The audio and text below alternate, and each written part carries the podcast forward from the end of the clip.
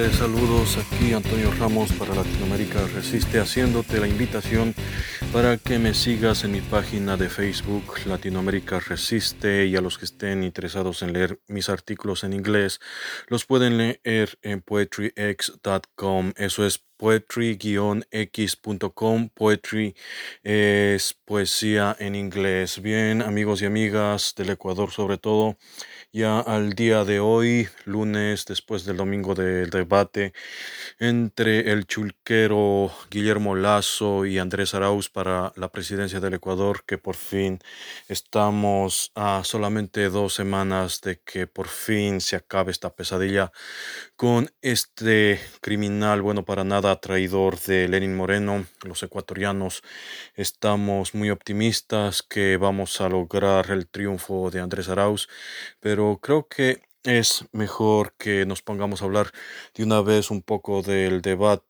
Básicamente hay que resumir todo en que el chulquero Guillermo Lazo, el que fue el gran causante de las debacles de los gobiernos más nefastos del Ecuador, porque ya, como ha insistido siempre, Guillermo Lazo estuvo al frente de los gobiernos de Jamil Mawad, también de Lucio Gutiérrez y definitivamente en colaboración con el traidor criminal de Lenin Moreno. Y lo de criminal es bastante importante que ya lo voy a explicar en un momento más porque en el debate, Guillermo Lazo lo único que se limitó a decirles, Andrés, tú mientes otra vez tipo de como eslogan reggaetonero que el tipo tiene tan poca inteligencia para desenvolverse o más claro, tiene tan poca propuesta para mejorar al país que lo único que se limitó es a simplemente estar disparando este eslogan reggaetonero de que Andrés mientes otra vez o incluso siempre trayendo a memoria lo de Rafael Correa, pero involucrándolo directamente con el gobierno de Lenin Moreno como si fueran la misma cosa. Aquí hay que aclarar algo directamente. Andrés Arauz cuenta con un bloque en la Asamblea que lo representa.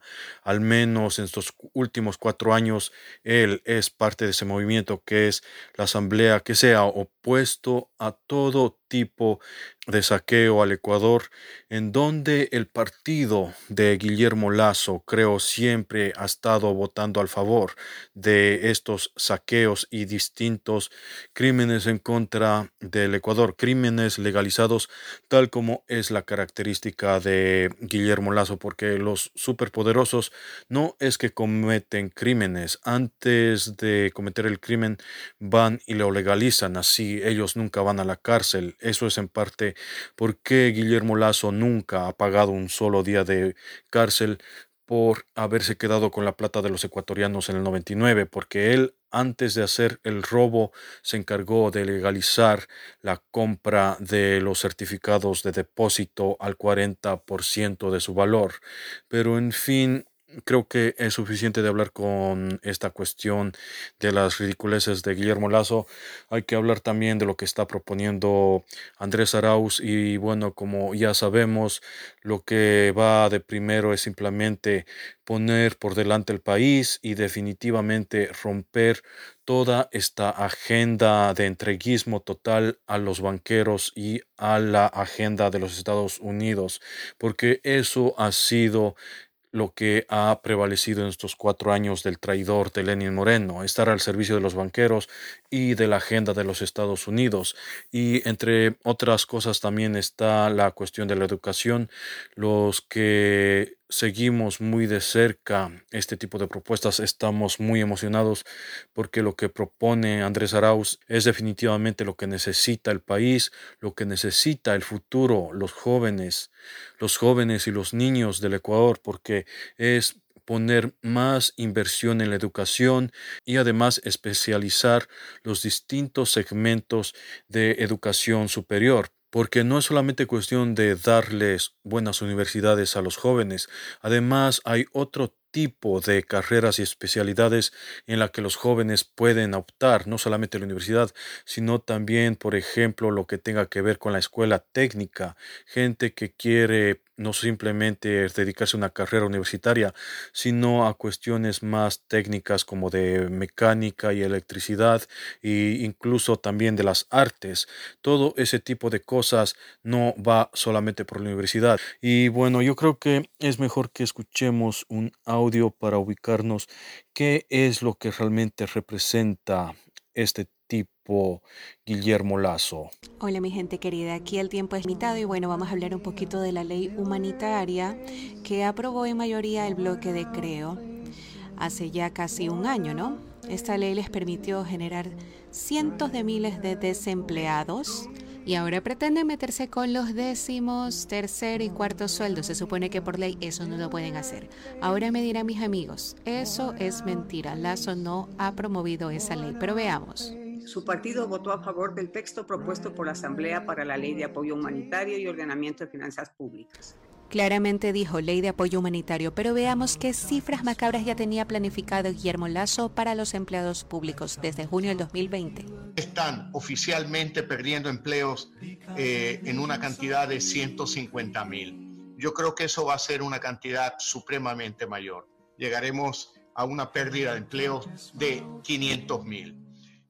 Muy bien, amigos y amigas. Ahí lo tienen, la complicidad total de Guillermo Lazo con el gobierno traidor de Lenin Moreno. Y el tipo no es que está conforme con lo que ha hecho Lenin Moreno, no está conforme de que se hayan despedido solamente 150 mil personas del sector público. El tipo va por 500 mil personas despedidas más. Entonces, esto es a lo que se está enfrentando el Ecuador si es que no abrimos los ojos. El tipo este Guillermo Lazo te ofrece que disque empleos y que disque créditos. En primer lugar, hay que ver qué tipo de empleos, porque sin duda alguna el tipo no es que está ofreciendo empleos desde el punto de vista de los ciudadanos, de los estudiantes que salen de las universidades, de todos los que salimos diariamente a buscar el pan de cada día para nuestras familias. Este tipo habla de trabajos desde el punto de vista de los empresarios, lo cual quiere decir que reducir los sueldos y salarios de los trabajadores, quitarle los, eh, quitarle las protecciones y los beneficios y además incluso la tercerización de los empleados, porque este tipo de cuestiones es lo que maneja gente de la derecha, de que no hay ningún tipo de protección para los trabajadores, así de ese modo aumentan los que disque trabajos para la gente, pero qué tipo de trabajos, trabajos miserables que incluso si te vas y estás 40, 50, 60 horas a la semana trabajando no te alcanza ni para lo mínimo. Eso es lo que ofrece Guillermo Lazo. Y luego la cuestión de los créditos. La cuestión de los créditos es simplemente de que los bancos van y cobran los intereses que se les pegue la gana para que así solamente los que más tienen influencia puedan tener acceso a estos créditos. Y si por lo menos fuera eso, además es que este tipo de cosas, cuando hay gente regular que accede a este tipo de créditos, después de tanto quitarle las regularizaciones a los bancos, van y suben los intereses cuando se les pega la gana. Ese es el tipo de créditos que ofrece Guillermo Lazo. No es el tipo de créditos de acceso humanitario para los que sean emprendedores puedan iniciar o avanzar su negocio. Esto es simplemente el oportunismo de los banqueros para llenarse más las cuentas en el extranjero, porque no es que van y te quitan tu dinero para hacerlo crecer aquí en el Ecuador, es que, que agarran ese dinero y lo depositan incluso en paraísos fiscales, así como lo hace Guillermo Lazo con sus cuentas en Panamá. Pero además está esta otra cuestión que hay que hablar para terminar este segmento, que es, que es la cuestión de las vacunas VIP o VIP en el Ecuador. Escuchemos lo siguiente para esto. Nuestro primer tema del día se genera en el Ecuador un medio digital ha publicado parte de la lista de vacunados contra la COVID-19. Esto se da luego de las denuncias en contra de ese plan de vacunación VIP o conocido como el plan de vacunación Gold, impulsado por el presidente Lenín Moreno, que ha beneficiado a sus allegados. Dentro de esta lista está la esposa del mandatario y funcionarios y debido a esta revelación, el ministro de Salud, Rodolfo Farfán Moreno, ha presentado su renuncia. La publicación de este portal digital denominado La Posta ha revelado una lista denominada Vacunados Gol. Son nombres de varios privilegiados que se vacunaron con el consentimiento del gobierno de Lenín Moreno, dos días después de la llegada del primer lote de vacunas. De acuerdo al documento, en la vacunación privilegiada, además de familiares, personas y grupos allegados al mandatario, también se encuentran periodistas, dirigentes deportivos, empresarios, académicos, entre otros. En el contexto de la emergencia sanitaria por la propagación del virus se contabiliza más de 16 mil fallecidos y sobrepasa ya los 300 mil contagios, además de registrar severo colapso en el sistema hospitalario y escasez de insumos médicos para atender la pandemia en esa nación. ¿Qué reacciones ha generado todo esto? ¿Qué ciudadanos están envueltos en este escándalo en medio de la pandemia por la COVID-19? Nos actualiza todo el panorama nuestra corresponsal, Denise Herrera. Bienvenida. Mediante un comunicado, Presidencia confirma que la lista de nombres que han salido hoy mediante una publicación de un medio digital en torno al plan de vacunación es cierta, justificado que la primera dama se ha vacunado junto a otros miembros del gabinete de Lenín Moreno debido a que se tratan de trabajadores de primera línea que asisten al presidente Lenín Moreno, quien es una persona eh, del sector prioritario, además de una persona mayor de 65 años con discapacidad. También este comunicado especifica que siempre la presidencia ha estado dispuesta a colaborar con la Fiscalía. Sin embargo, recordemos que los allanamientos justamente se llevaron a cabo ya que el gobierno no facilitó la lista de vacunados y que hoy ha sido parte de esta lista publicada por un medio digital, lo cual devela a las personas que alcanzaron este plan de vacunación y que todas se suman al círculo cercano al presidente Lenín Moreno. Inclusive se ha incluido en esta lista el político del candidato Guillermo Lazo, el candidato de la coalición de la derecha por el Partido Creo y Social Cristiano. Inclusive Andrés Araudo, candidato por Centro Democrático, ha condenado este hecho. Recordemos que este eh, escándalo del plan de vacunación se da también en medio de un proceso electoral donde los dos candidatos que pasan al balotaje inclusive tendrán su primer encuentro este 21 de marzo en el debate oficial obligatorio en la ciudad de Guayaquil. Sin duda, esta noticia genera angustia y preocupación, más aún cuando el gobierno ha venido impulsando una página web para que todas las personas mayores de 65 años puedan acceder a la vacunación. Sin embargo, esto ha sido condenado, eh, si bien el presidente Lenín Moreno, mediante un comunicado con confirma que estas personas eh, recibieron la dosis de vacunación. El resto de personas que se han nombrado no lo han confirmado, lo que sí esto evidencia que hay diferentes irregularidades en el plan de vacunación y hasta el momento tampoco ha habido un pronunciamiento oficial de fiscalía si esta lista justamente publicada por este medio el local responde a los allanamientos, además también eh, quien justamente ocupará ahora la cartera de salud luego de que renunciara oficialmente el ministro Parván. Recordemos que él entró en reemplazo del exministro de Salud, Juan Carlos Ceballos, quien no se encuentra en el país y quien además se incluye en la investigación que lleva adelante Fiscalía. Muy bien, amigos, se lo tiene la cuestión de la vacunación VIP o VIP. En el Ecuador, este es lo típico, lo del barrio de SP, solo panas, no se admite gente adicional, solamente el círculo cercano de el traidor Lenin Moreno, la esposa y todos los funcionarios y gente de la élite del Ecuador, donde se incluyen los miembros del Club Rotario. Y no piensen de que el Club Rotario es un club cualquiera, es un club de millonarios de Guayaquil, donde principalmente se puede notar personalidades como Guillermo Lazo, Jaime Nebot y ese tipo de personas. Entonces, aquí una vez más lo que sucede con la corrupción a gran escala en el Ecuador, si por lo menos este tipo Lenin Moreno hubiese dicho que iba a vacunar a su círculo cercano, hasta se podría decir que era entendible. De todos modos, Lenin Moreno es el presidente, a pesar de que el tipo debió haber sido sacado a patadas hace mucho tiempo atrás, pero a final de cuentas es el que está en funciones de presidente y tiene todo el derecho que se lo vacune y que su círculo cercano se lo vacune también.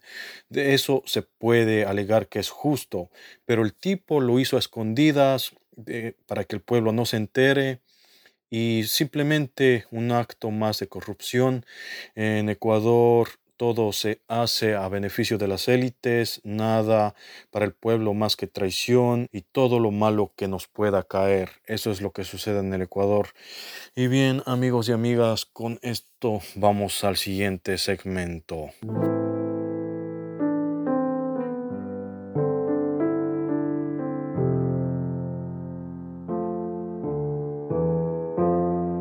Rieron a más no poder, hicieron bromas, creyeron que nunca saldría del coma. Hicieron ver que su poder aún funciona y gozaron viéndola besar la lona. Brindaron con la sangre de sus hijos, su fijo abominable profanaron crucifijos. Alguno dijo con voz solemne y risa encubierta, ya no respira, está muerta. Dieron la alerta en la TV, en la radio y en la portada del diario El Obituario. Un ordinario escupió su tumba más disimulados. Se expresaron turbas iracundas, le insultaron extasiados. Se quebró el sable corvo, el estorbo del cultor del morbo. Festejen, ya no camina.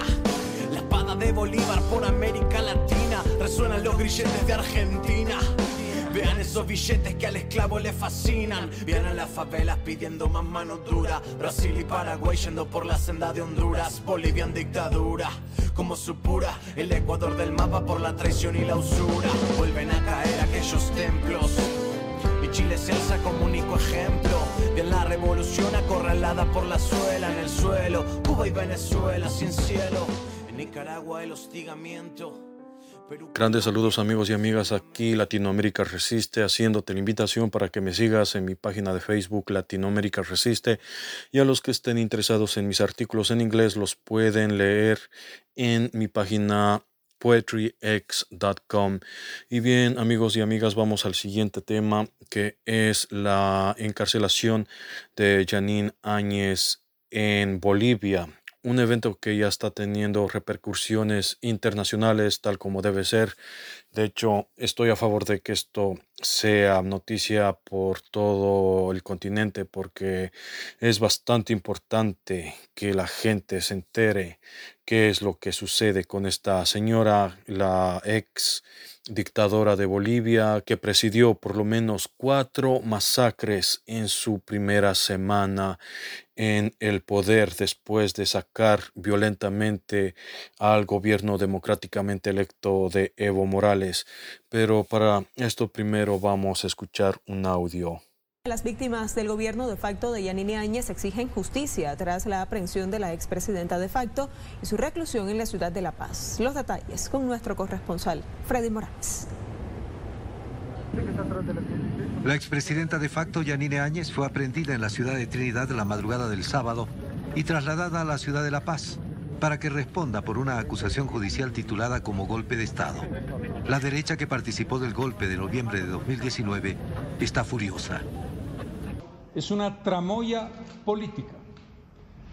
La tramoya de inventar un supuesto golpe de Estado inexistente como argumento, de tipificar intencionalmente de terrorismo, sedición y conspiración dicho supuesto golpe de Estado.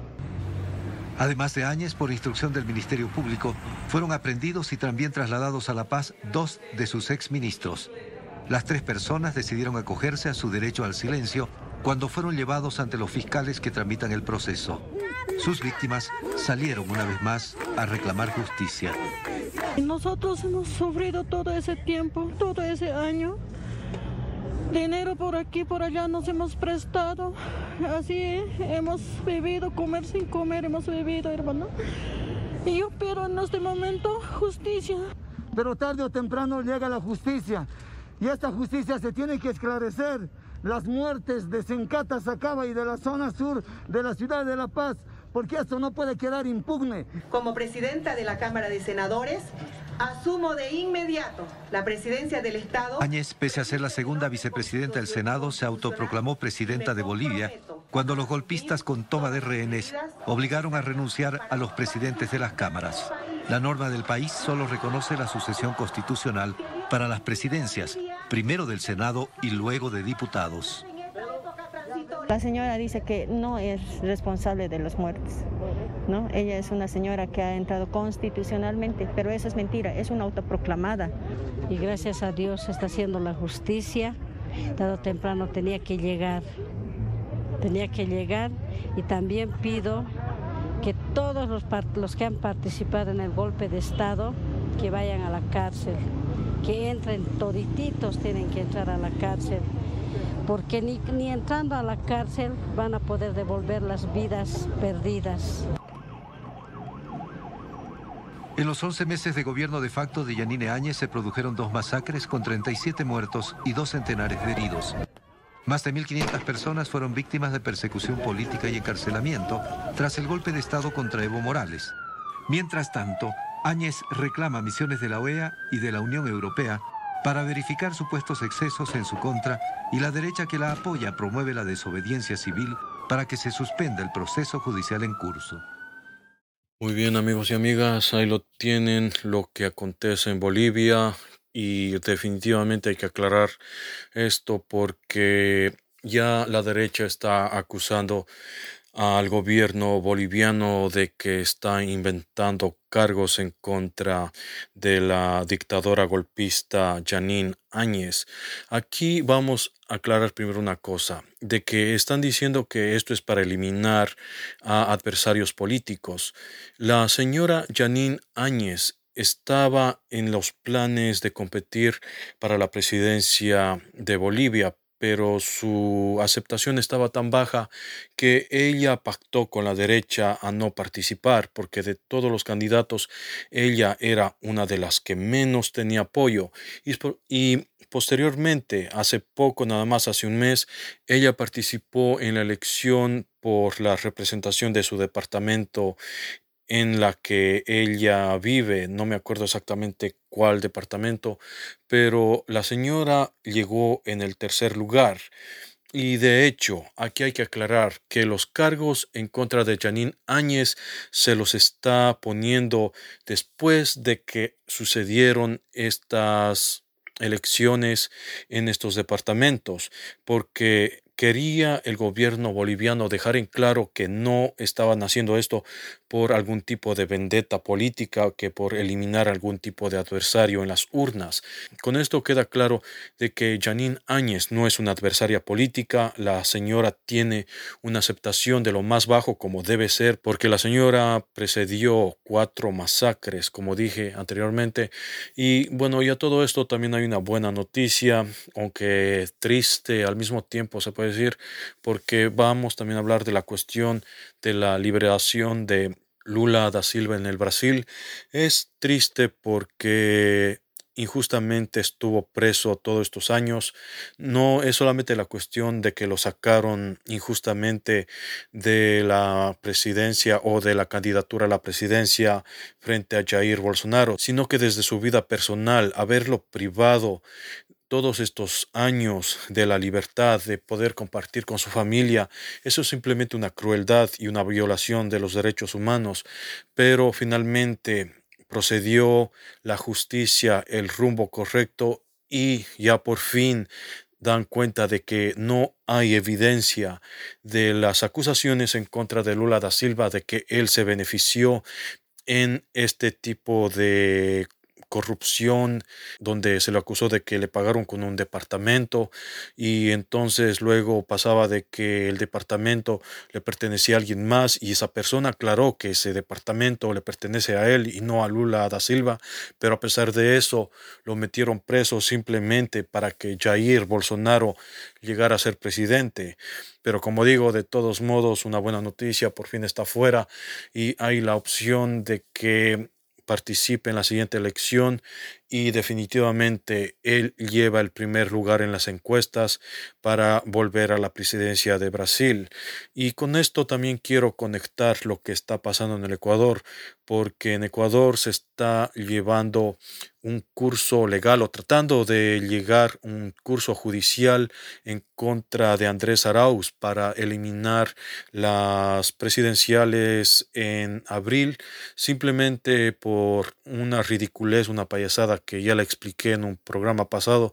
Ese es el tipo de circunstancias a la que se está tratando de someter al Ecuador un gobierno totalmente envuelto en el narcotráfico y en el paramilitarismo es el que le quiere ayudar a Guillermo Lazo y a Lenin Moreno para que Andrés Arauz no gane la presidencia. Y básicamente es porque cuando gane Andrés Arauz la presidencia, él se ha comprometido con la Comisión de la Verdad de los eventos de octubre del 2019 en hacer pagar judicialmente y que se lleve el proceso legal adecuado para que todos los responsables se los lleve a corte. Y claro, los primeros van a ser Lenin Moreno, María Paula Romo y el otro ministro Jarrín.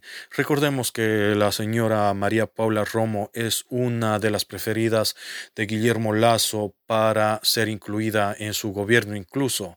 Y bueno, con esto simplemente para que la gente se dé cuenta cómo mientras la derecha utiliza las cortes judiciales para eliminar a sus oponentes políticos, como se está tratando de hacer en el Ecuador y como se hizo en Brasil con Lula da Silva, porque para eso fue que lo sacaron de la competencia a la presidencia, para que Jair Bolsonaro quede de presidente por la derecha y cuando la izquierda utiliza las cortes del modo correcto, porque lo de Janine Áñez que quede totalmente claro, en Bolivia se esperó hasta que termine la elección departamental y que quede claro ante todos que la señora no representa ningún tipo de amenaza electoral porque quedó en el tercer lugar y en la presidencial ni siquiera entró a esa competencia porque era la que menos apoyo tenía en la derecha. Y entonces con esto que quede en evidencia que la señora Janine Áñez no es una perseguida política, ella firmó los decretos para que los militares queden absueltos de cualquier tipo de consecuencia en las masacres subsecuentes en eh, Sacaba y Sencata en Bolivia, cuatro masacres en solamente una semana y la dictadora Janine Áñez fue la que firmó esos decretos. Aquí no hay vuelta a quedar, los muertos están ahí y yo qué más quisiera de que la señora Janine Áñez esté libre y que esos muertos estén todavía con sus familiares y no que hayan sido masacrados por los militares en Bolivia, pero la señora Janine Áñez puso la orden, ahora tiene que pagar ante la justicia. Y bien amigos y amigas, con esto vamos al siguiente segmento. Llegó el momento. Llegó el momento. Ecuador. Llegó el momento.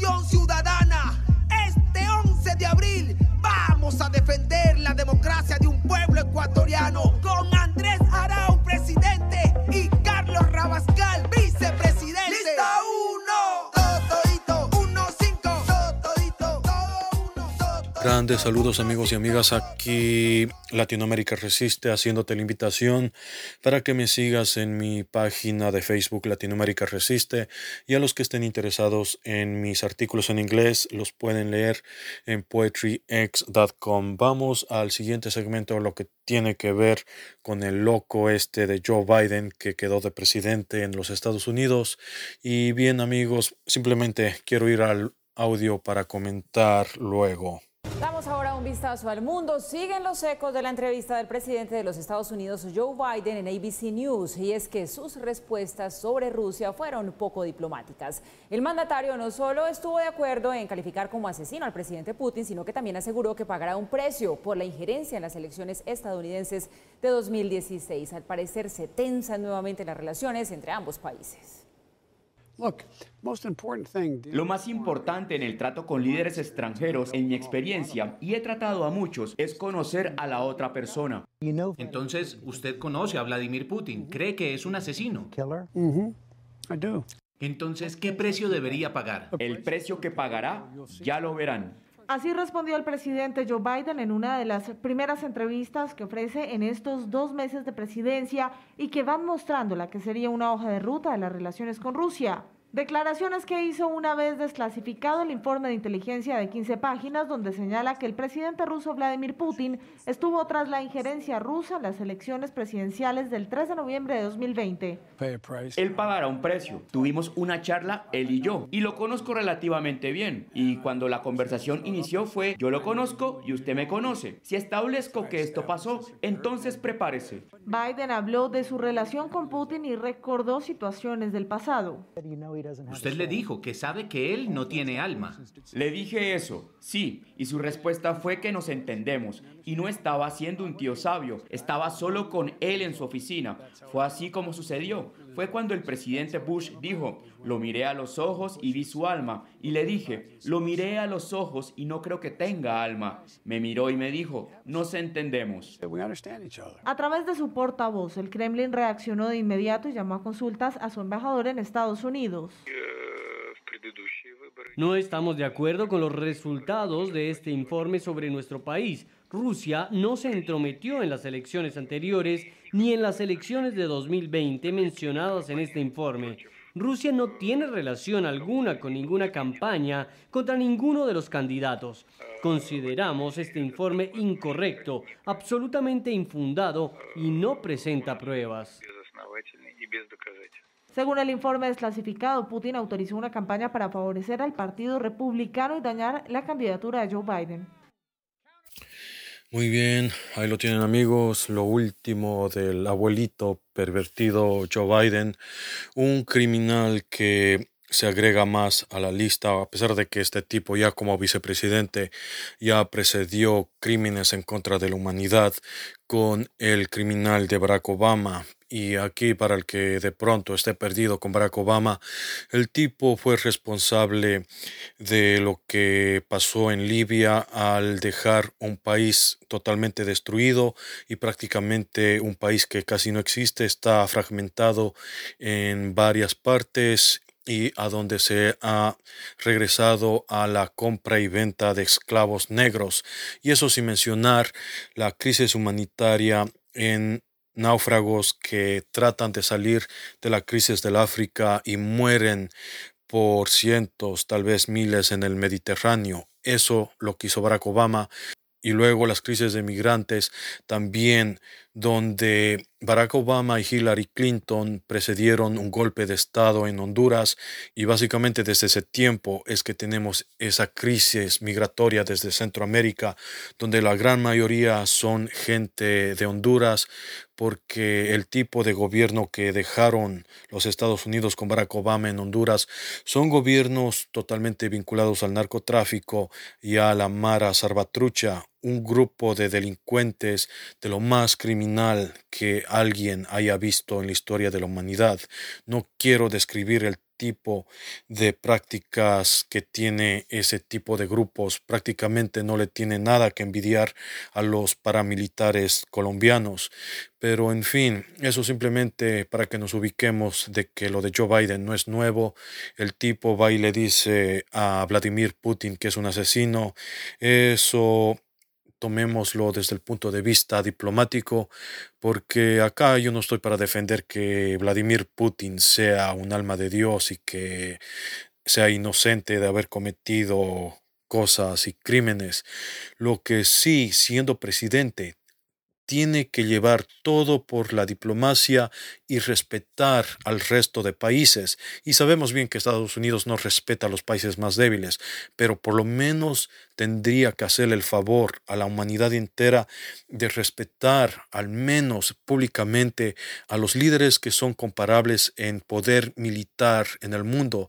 Este loco de Joe Biden básicamente no le importa estar ofendiendo a un líder nuclear del mundo como lo es Rusia. Por más criminal que sea Vladimir Putin, y aquí no estoy diciendo que el tipo sea un criminal, sino que suponiendo que lo sea, no puede estar haciendo ese tipo de declaraciones, tiene que respetar las otras autoridades. Y de todos modos, ¿cómo es de que el tipo no va y confronta a los sauditas y a los israelitas? Esos dos países de sobra tienen un récord de derrame de sangre que es imposible describirlo en un solo día. Pero bueno, ya vendrá alguien y me va a decir de que ha roto relaciones con Arabia Saudita. Pero por favor les recomiendo que dejen de estar escuchando la CNN y ese tipo de canales que lo único que hacen es mentir, porque lo único que ha hecho Joe Biden es simplemente dejarles de vender y esto está escrito, dejarles de vender armamento con objetivos de agresión, más o menos así se traduce. Pero sin embargo que van a seguir, eso es lo que te dicen en la prensa. Lo que no te dicen es de que van a seguir las negociaciones y las ventas de armas para objetivo defensivo. Y básicamente lo que va a hacer Arabia Saudita es cambiar el tipo de descripción que son de ataque o sus compras que son para armamento de ataque a decir de que son para defensa de la nación. Gran labor de Joe Biden la que ha hecho con Arabia Saudita. A final de cuentas le va a seguir vendiendo armas, sino que bajo una descripción distinta. Y entonces Estados Unidos va a seguir apoyando el genocidio de los sauditas en Yemen y el tipo este Joe Biden va a continuar también de hecho, va a reposicionar la guerra en Siria porque por más mal que me caiga este tipo Donald Trump porque el tipo también es un delincuente, por lo menos tengo que aceptar que el tipo más o menos estabilizó la guerra y no la aumentó y de hecho hasta medio que la bajó un poco en Afganistán, de hecho, firmó el pacto de que iban a retirar las tropas para mayo de este año, pero Joe Biden ya puso muchos peros a esa retirada y ya para este día básicamente la gran mayoría ya entiende de que las tropas de Estados Unidos van a seguir en Afganistán, van a seguir masacrando, van a seguir dando millones y millones de dólares a sus contratistas armamentistas, porque para eso es que son las guerras de Estados Unidos, no son para defender a nadie, son simplemente para enriquecer a las empresas de las armas. Y si por si esto no fuera poco, yo tenía la esperanza de que siendo Joe Biden el que fue el vicepresidente de Barack Obama, por lo menos iba a reanudar el tratado nuclear con Irán. Pero sucede que el tipo Joe Biden se ha puesto muy obsesivo, se ha puesto muy quejambroso y resulta de que ahorita no se le antoja firmar ningún tipo de tratado con Irán y se les ha puesto también a acusar de terroristas y todo tipo de insultos en contra de ese país que tiene una capacidad militar bastante importante. Definitivamente no es recomendable para el mundo de que Estados Unidos vaya y se meta una guerra con Irán, pero Joe Biden como es un loco no le importa y estamos en la dolorosa situación de que Estados Unidos no va a volver al tratado que hizo Barack Obama, a pesar de que su vicepresidente ahora es presidente, más le pesa la obligación con las compañías de armamento para que sigan llenando sus cuentas de bancos con millones y millones de dólares. Y si por si fuera poco, todo el teatro que hay en Estados Unidos con los demócratas disque ayudando a los ciudadanos de a pie con el coronavirus. Sucede de que por fin aprobaron un plan de rescate donde a cada estadounidense, o más claro, a ciertos estadounidenses, se les ayudará con 1.400 dólares. 1.400 dólares en un país donde, que por lo general, si vives en Nueva York, la renta está, de lo que yo entiendo, entre los 1.200 y los 2.500 dólares, dependiendo en qué tipo de hogar vivas, si es que es para ti solo o si es para una familia de dos o tres hijos. Y, por ejemplo, si es en Nueva York, eh, una ayuda de 1.400 dólares a duras penas alcanza para pagar un mes de renta. Y, por ejemplo, en lugares como la Florida, donde sí se encuentra rentas más baratas, pero que no bajan de los 800 dólares, tampoco es que 1.400 les vaya a ayudar mucho. A lo mucho le alcanzará para un mes de renta y un poco de gastos más y se acabó la ayuda. Y con esto recordemos que, por ejemplo, en Alemania se les está pagando mensualmente el 80% de los salarios regulares, en Canadá creo que le están pagando el 70%, en Inglaterra como cerca del 90%, en los países nórdicos a los que entren en cuarentena, porque no todos esos países en esa región entraron a cuarentena, pero los que entraron a cuarentena están pagándole también cerca del 90% mensualmente, pero Joe Biden en Estados Unidos apenas va a pagar 1.400 dólares a los estadounidenses, y no es que a todos los estadounidenses, sino solamente unos cuantos. Y veamos que, por ejemplo, con Donald Trump, él ayudó con primero 1.200 y posteriormente 600 más, que de pronto más bien se los puede atribuir a los demócratas, pero de todos modos fue durante su gestión. Entonces, Donald Trump dio más ayuda a los Estados Unidos que Joe Biden. en el periodo de Donald Trump se aprobaron 1.800 y con Joe Biden, que él ofreció 2.000 dólares, pero a final de cuentas solamente les va a dar 1.400 dólares. Eso es lo que les va a dar a sus propios ciudadanos el criminal este de Joe Biden, porque es importante que esto lo tomen en cuenta, porque al mismo tiempo que les va a dar 1.400 dólares a los estadounidenses, algo que es una insignificancia, al mismo tiempo les aprobó a los bancos de Estados Unidos una ayuda de un trillón de dólares para los bancos nada más. Eso es lo que tienen en Estados Unidos. Un cómplice total de la masacre y del derrame de sangre en el mundo que no ayuda a sus propios ciudadanos, pero sí a las industrias de la guerra y a los bancos en lugar de ayudar a sus propios ciudadanos.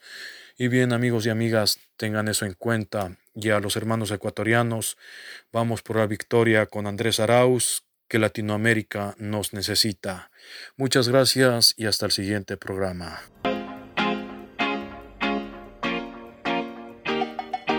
En el camino del amor cantaremos tu canción, muchas voces en un solo corazón. Por la mañana sale el sol, verás un nuevo resplandor. La esperanza es el motor del Ecuador tricolor. Whoa, oh, oh, oh.